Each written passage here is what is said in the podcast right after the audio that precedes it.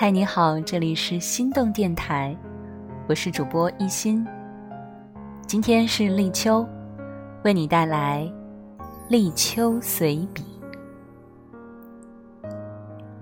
夏去秋来，心情是愉快的，仿佛打了一个转向，生活就有了一些新的可能。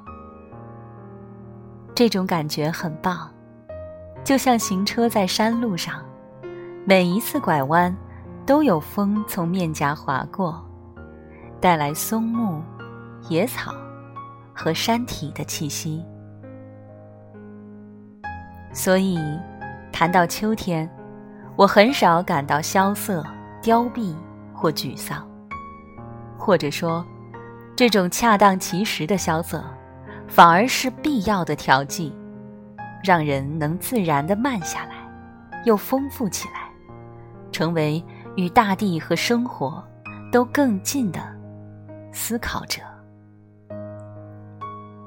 更何况，初秋高远、开阔、明净，适合远眺，尤其是极目远眺。譬如此时，你若抬头，把眼睛和心思都放得远远的，远远的，就会在一瞬间。遇见“天高云淡”这个词，四季之中，唯有初秋能称得上这样的词。人也是如此，跋涉半生，有了阅历沉淀，自觉卸下负担与矫饰后，才能显露出精神的明亮之色，像在秋水里洗过一样。这好珍贵。管子说：“秋者，阴气始下，故万物收。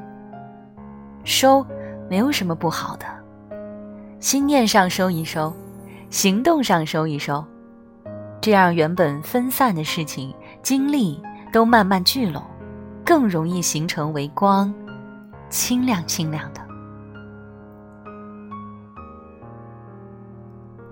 立秋三候：一候凉风至，二候白露生，三候寒蝉鸣。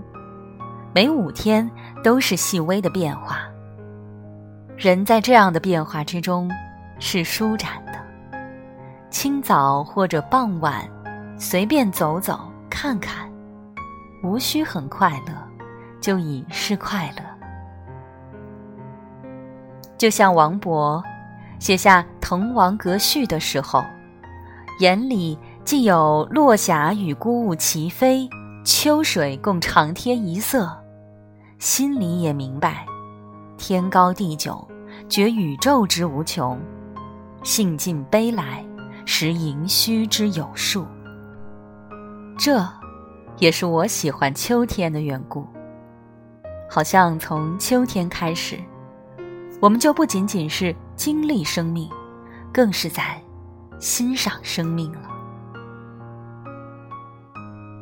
睡起秋声无觅处，满街梧桐月明中。